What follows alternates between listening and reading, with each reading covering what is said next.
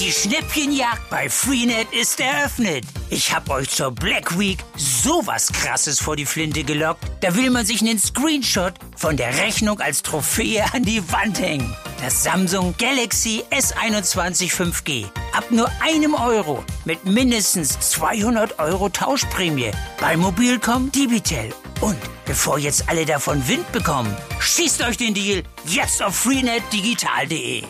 Wir müssen einfach davon ausgehen, dass im Februar die Rahmenbedingungen noch nicht stimmen und dass dann im Worst Case wieder eine Totalabsage droht, wie im vergangenen Jahr.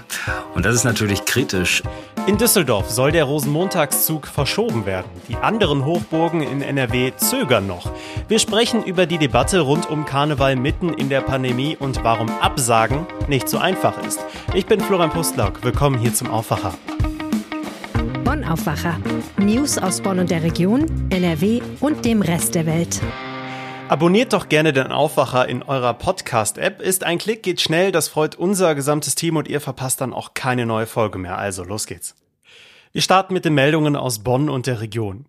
Große Arbeitgeber gestalten die Kontrolle der 3G-Regeln in Bonn und der Region ganz unterschiedlich. Zugang bekommen seit Mittwoch nur noch Mitarbeiter, die nachweisen, dass sie getestet, geimpft oder genesen sind. Bei der Postbank gilt zum Beispiel, wer täglich kommt, wird täglich kontrolliert, sagt Sprecher Oliver Rittmeier. In der Postbankzentrale an der Friedrich-Ebert-Allee übernehme das der Empfang oder das Wachpersonal an der Einfahrt zur Tiefgarage. Wo keine Wachleute stehen, beispielsweise vor den Filialen, übernehme die Filialleitung Leitung oder eine autorisierte Person die Kontrollen. Beim Versicherer Zurich sind alle Zutrittskarten zu den Betriebsstätten vorläufig gesperrt worden. Sie werden laut einem Unternehmenssprecher erst nach Kontrollen durch das Empfangspersonal wieder freigeschaltet. Bei der Deutschen Telekom wenden sich die Beschäftigten zur Kontrolle des 3G-Status an ihre Führungskraft, berichtet Sprecher Peter Krespol. Voraussichtlich ab Dezember will die Telekom digital kontrollieren. Funktionieren soll das über die sogenannte MyCard, eine Chipkarte mit Zertifikaten und PIN zur Authentifizierung. In Bornheim wollen Firmen Windräder bauen, die höher als der Kölner Dom und der Posttower sind. Allerdings ist es möglich, dass der Bau von Anlagen dieser Größe durch den Flughafen Köln-Bonn verhindert wird. Nach Angaben von Susanne Bayreuther, stellvertretende Pressesprecherin des Flughafens, liegen einige der potenziellen Flächen für Windräder innerhalb der luftrechtlichen Bauschutzzone und der sogenannten Hindernisbegrenzungsfläche. Grundsätzlich können laut der Flughafensprecherin Windräder in diesen Bereichen errichtet werden. Sie unterliegen jedoch Höhenbegrenzungen und müssen detailliert unter Berücksichtigung der Luftsicherheit geprüft werden. Außerdem brauchen solche solche Anlagen eine luftrechtliche Genehmigung. Die Firmengruppe REA aus Düren möchte zusammen mit dem Unternehmen Enercon gerne Windräder auf Flächen zwischen der Eisenbahnlinie, der Hochspannungsleitung, der Landesstraße 192 und der Autobahn bauen. Es steht aber längst noch nicht fest, wo sich auf dem Gebiet Bornheims einmal Windräder drehen könnten. Daran interessierte Unternehmen gibt es mehrere, nicht nur REA und Enercon. Wie berichtet hat die Stadt ein umfangreiches Planungsverfahren eingeleitet, um Flächen für Windräder zu bestimmen. Neben den Verantwortlichen des Flughafens Köln-Bonn hat sich auch eine Bürgerinitiative namens Gegenwind zu den Windräderplänen zu Wort gemeldet. Deren Mitglieder wollen, dass keine Windräder auf dem sogenannten Willerücken gebaut werden. Ihnen geht es nach eigenen Angaben vor allem um den Landschaftsschutz, aber auch um den Wertverlust von Grundstücken. Die Dependance des Europäischen Zentrums für mittelfristige Wettervorhersage, kurz EZMW, hat in Bonn ihre Arbeit aufgenommen. Rund 20 Mitarbeiterinnen und Mitarbeiter der Europäischen Wetterbehörde arbeiten seit Anfang September in der Bundesstadt. Untergekommen sind sie vorerst im Gebäude des Bundesministeriums für Umwelt, Naturschutz und nukleare Sicherheit. Ein eigenes Gebäude für das Zentrum ist bereits in der Nähe im Bau und soll im Jahr 2026 bezogen werden. Der Hauptsitz der EU-Wetterbehörde liegt in der südenglischen Stadt Reading.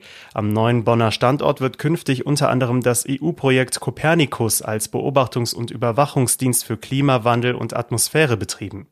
Gegründet wurde die Einrichtung Mitte der 70er als unabhängiges internationales Forschungsinstitut, dessen Fokus von Beginn an Wetterbeobachtung und Klimaforschung war. Bonn ist die zweite Dependance der Behörde auf dem europäischen Festland. Der Supercomputer, mit dem die komplexen Prognosen und Überwachungen ausgeführt werden, steht in Bologna. Bonn erhielt den Zuschlag im Wettbewerb mit acht europäischen Kandidaten. Bonn liegt im Herzen Europas. Hier sind bedeutende Wissenschaftseinrichtungen angesiedelt oder sie sind leicht erreichbar, sagt David Armstrong, Sprecher der EU-Wetterbehörde. Neben ihm sind Klima- und Wetterwissenschaftler an den Rhein gekommen, ebenso Daten- und IT-Experten. Und apropos Wetter, der Winter kommt in Bonn und der Region an. Die Temperaturen sinken auf niedrige Werte im einstelligen Bereich. Nach Angaben des Portals Wetter Online soll es diesen Freitag bei Werten zwischen 0 und 5 Grad bereits erste Niederschläge geben. In höheren Lagen dann auch in Form von Schneeflocken. Mehr zum Wetter gibt's wie immer am Ende dieser Folge. Und jetzt zu unserem großen Thema heute hier im Aufwacher. Überall in der Gesellschaft ist die Corona-Krise wieder zu spüren, doch den Karneval, den trifft es seit der ersten Stunde der Pandemie immer zu besonders kritischen Zeitpunkten. Die gerade erst begonnene Session wackelt schon wieder. Der Düsseldorfer Rosenmontagszug, der soll verschoben werden. Also die Frage ist, fällt Karneval wieder aus? Darüber spreche ich jetzt mit Jörg Janssen aus der Düsseldorfer Redaktion der Rheinischen Post. Hallo. Hallo, guten Tag. Ich frage mich ja wirklich, wer hat jetzt eigentlich noch Lust auf Karneval? Ah, ich glaube, Lust äh, haben Einige schon. Also das Leben äh, soll ja in diesem Jahr oder nach dem Ausfall im letzten Jahr in irgendeiner Weise weitergehen und es darf ja auch trotz aller Belastungen und Herausforderungen vielleicht noch etwas Freude oder etwas Lustiges im Leben geben. Da sind natürlich die Gemüter tatsächlich gespalten. Also die einen sagen, habe ich jetzt einfach nach wie vor keine Lust drauf, aber die anderen sagen, im Rahmen dessen, äh, was Auflagen und Regeln ermöglichen, würden wir vielleicht auch gerne wieder ein bisschen jeck sein. Die Frage ist halt nur, geht es überhaupt noch und wie kann es gehen und wann kann es gehen?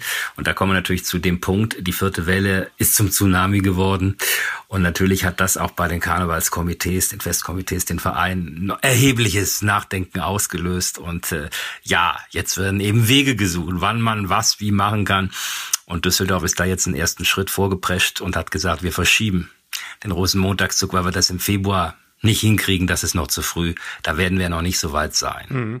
Der Düsseldorfer wird verschoben in den Mai voraussichtlich, der Kölner vorerst aber nicht. Warum hat sich denn Düsseldorf jetzt dazu entschieden? Ja, die Düsseldorfer haben da in dieser Woche Sitzung gehabt, das Karnevalskomitee, das CC und mit Vereinen auch gesprochen und haben dann eben gesagt, äh, ist es überhaupt denkbar, dass wir im Februar so weit sein können, dass wir dann in irgendeiner Form auf der Straße mit Zehntausenden von Leuten Hillau rufen und, und feiern. Und dann sind sie halt zu dem Entschluss gekommen, das ist noch weit hin. Klar, es könnte die vierte Welle ja auch abebben, aber es ist einfach zu unsicher. Das heißt, wir müssen einfach davon ausgehen, dass im Februar die Rahmenbedingungen noch nicht stimmen und dass dann im Worst Case wieder eine Totalabsage droht, wie im vergangenen Jahr. Und das ist natürlich kritisch, nicht nur, weil man dann sozusagen Menschen enttäuscht, sondern weil ja auch viele Dinge da dranhängen, finanzielle Dinge, Künstler, äh, Engagements, Künstler, Gagen, äh, Hallen sind gebucht, etc. Und da hat man gesagt, bevor wir da in die Unsicherheit äh, sehenden Auges reinmarschieren und äh, da praktisch wieder Riesenschaden anrichten, auch für die Vereine und fürs Komitee, äh, entscheiden wir lieber direkt dass wir es verschieben. Es hat ja Verschiebungen auch gegeben in der Vergangenheit, selten, sehr selten, aber wegen des Sturms 2016 hat es das gegeben, 1990 hat es das gegeben. Also es äh, wäre jetzt dann das dritte Mal in Düsseldorf. Es gibt aber auch harte Kritik an der Verlegung des Düsseldorfer Rosenmontagszuges. Die einen sagen, es ist ein Marketing-Gag, rein wirtschaftliche Gründe werden da genannt. Aber der neue Termin soll der 8. Mai sein und das sorgt jetzt für Diskussionen. Warum? Das sorgt tatsächlich für große Diskussionen, denn was offensichtlich, wenn man mit Teilnehmern dieser Entscheidungsgremien spricht, nicht ausdrücklich diskutiert wurde oder bedacht wurde, ist, dass der 8. Mai eben der Tag der Befreiung, der Tag des Kriegsendes ist, nicht? 8. Mai 45. Und das natürlich an einem Tag, an dem man eben auch nicht nur die Befreiung äh, feiert oder sich ihre erinnert, sondern auch an Millionen Tote erinnert. Das ist ja nun mal auch mit diesem Tag verbunden. Dass das nun ausgerechnet der Sonntag ist, auf den man sich da geeinigt hat, das ist wohl äh, nicht in aller Tiefe durchdacht oder diskutiert worden. Und äh, das Ergebnis ist, dass wir jetzt halt eine kontroverse Debatte haben. Einige sagen, ja gut, das ist halt ein Sonntag im Mai und äh, kann man damit vereinbaren, nicht? Wir reden jetzt nicht über den, den 9. November oder, ne, sondern wir reden hier über das Kriegsende. Aber es gibt natürlich auch Leute, die sagen, das ist unsensibel, das ist nicht gut und wer es wirklich auch äh, unsensibel findet und problematisch, das ist die jüdische Gemeinde hier in Düsseldorf. Da hat deren Vorstandsvorsitzender Odit Horowitz auch gesagt, dass das äh, ja, nochmal überdacht werden sollte und er sich freuen würde, wenn man diesen Sonntag ein, zwei Wochen nach vorne oder nach hinten verlegen könnte, weil er glaubt, dass das doch nicht passt. Die Leichtigkeit, das, das Lustige, das Belustigende, das Profane, das Freudige des Karnevals mit diesem Tag. Er sieht diesen Tag durchaus in einer Reihe äh, mit dem 9. November und dem äh, 27. Januar Befreiung von Auschwitz. Und äh, auch Historiker, zum Beispiel aus München und anderswo, haben sich beispielsweise über Twitter so geäußert, geäußert, dass sie gesagt haben, äh, das ist irgendwie geschichtsvergessen, das ist äh, unsensibel und das ist deplatziert. Natürlich sagt beispielsweise äh, Geschäftsführer des, des Karnevalskomitees.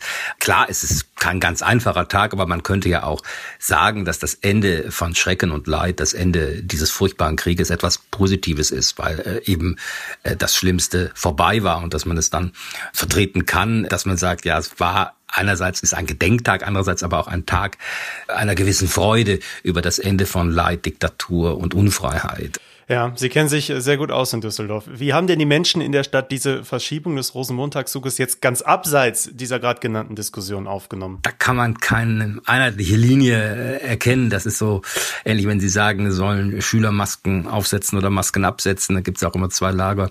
Und so ähnlich ist es halt hier. Die einen sagen, solange wir noch die Pandemie in der Form haben, passt es eigentlich überhaupt nicht.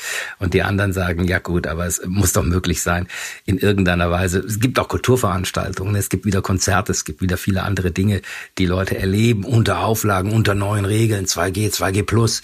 Düsseldorf hat sich ja auch im Karneval auf 2G schon frühzeitig verständigt. Andere sagen, das passt kirchlich nicht. Ne? Man muss ja auch bedenken, dass äh, eigentlich Karneval das letzte Ausleben vor der Fastenzeit ist.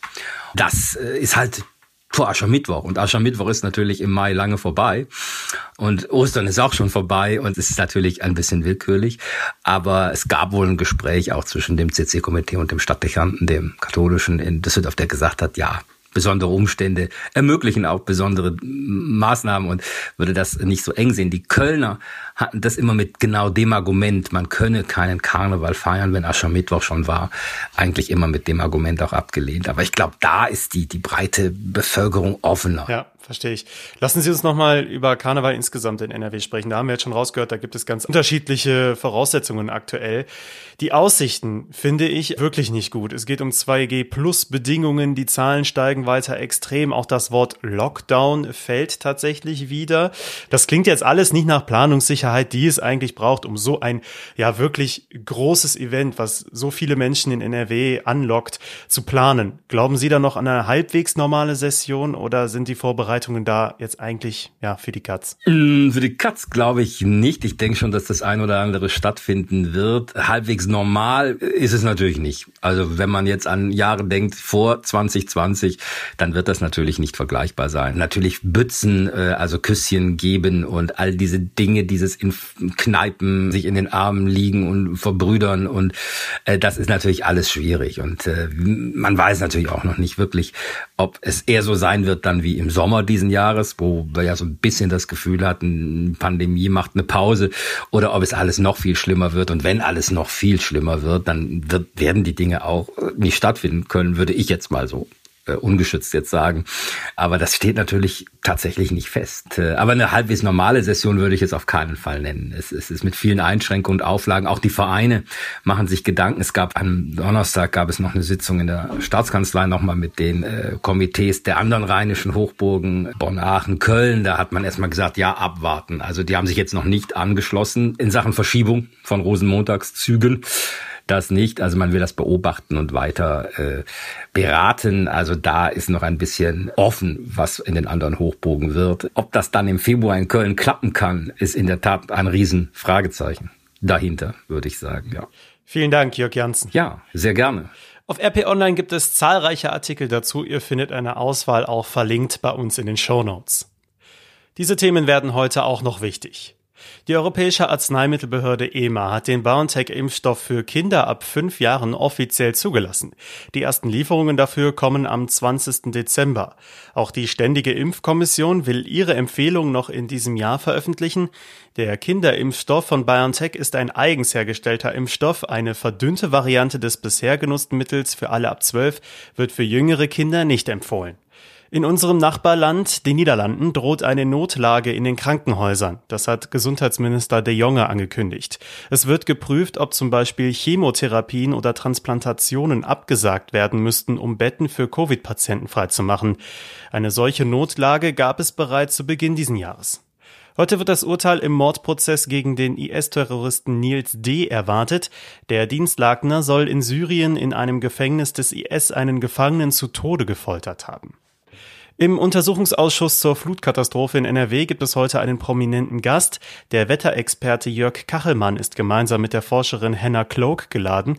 Kachelmann hatte Stunden vor der Flut in einem Tweet vor dem Unglück gewarnt und Cloak hatte den Behörden anschließend Systemversagen vorgeworfen. Im Landtag geht es heute außerdem um die Krise des privaten Bahnbetreibers Abellio. In der aktuellen Stunde auf Antrag der SPD soll über die möglichen Auswirkungen auf die von Abellio betriebenen Zuglinien in NRW gesprochen werden, falls sich das Unternehmen zurückzieht. Und jetzt haben wir noch die Kulturtipps zum Wochenende für euch, heute mit Regina Hartleb. Hallo, mein erster Tipp zum Wochenende ist ein Film, der heißt The Gentleman von Regisseur Guy Ritchie. Und wer Quentin Tarantino Filme mag, wird auch diesen Film lieben. Es geht um Drogenboss Mickey, der sein Marihuana-Imperium verkaufen möchte und einen gepflegten Ruhestand in der Londoner Oberschicht anstrebt. Es spielen tolle Schauspieler mit. Die gesamte Londoner Unterwelt wird auf den Plan gerufen und möchte sich diese Plantage unter den Nagel reißen. Es ist schräg und skurril und äh, ja, macht einfach Spaß, zumal auch tolle Darsteller mitspielen. Zweiter Tipp ist vorweihnachtliche Musik und zwar für alle, die noch keine Lust haben, in überfüllten Hallen zu sitzen, auch wenn sie vielleicht geimpft sind.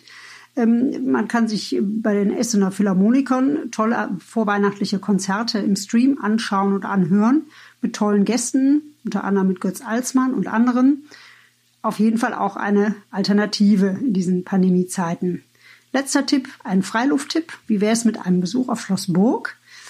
Die Burganlage ist zu allen Jahreszeiten sehenswert und derzeit ganz besonders, weil sie nämlich an den Wochenenden abendlich erleuchtet wird und man einen tollen Rundgang machen kann. Es ist auch ein bisschen schön schaurig. Lohnt sich auf jeden Fall mal vorbeizuschauen. Ich hoffe, es ist was dabei. Alle Tipps gibt's auch im Internet. Ganz viel Spaß. Vielen Dank, Regina Hartleb. Mehr Tipps von unserer Kulturredaktion findet ihr natürlich auch jederzeit auf RP Online. Kommen wir noch kurz zum Wetter. Es kann heute im Laufe des Tages tatsächlich schneien, vor allem in höheren Lagen. Tagsüber ist es dafür aber vielerorts noch zu mild, bei 3 bis 5 Grad. Es ist also auch Regen dabei. Es bleibt aber kalt am Wochenende und auch wechselhaft mit Regen, Schneeregen und halt stellenweise auch Schnee. Also Stichwort Winterreifen. Wenn ihr noch keine drauf habt, heute solltet ihr ran. Das war der Aufwacher. Am Freitag, den 26. November. Morgen nimmt euch der Aufwacher am Wochenende mit nach Grevenbruch. Dort muss sich die Stadt eine neue Trinkwasserquelle suchen und zwar bis spätestens zum Kohleausstieg. Und der soll ja jetzt acht Jahre früher kommen. Wie das alles zusammenpasst, erfahrt ihr morgen hier im Podcast. Ich bin Florian Pustlauk und ich wünsche euch jetzt einen schönen Start ins Wochenende. Ciao. Mehr Nachrichten aus Bonn und der Region gibt's jederzeit beim Generalanzeiger. Schaut vorbei auf ga.de.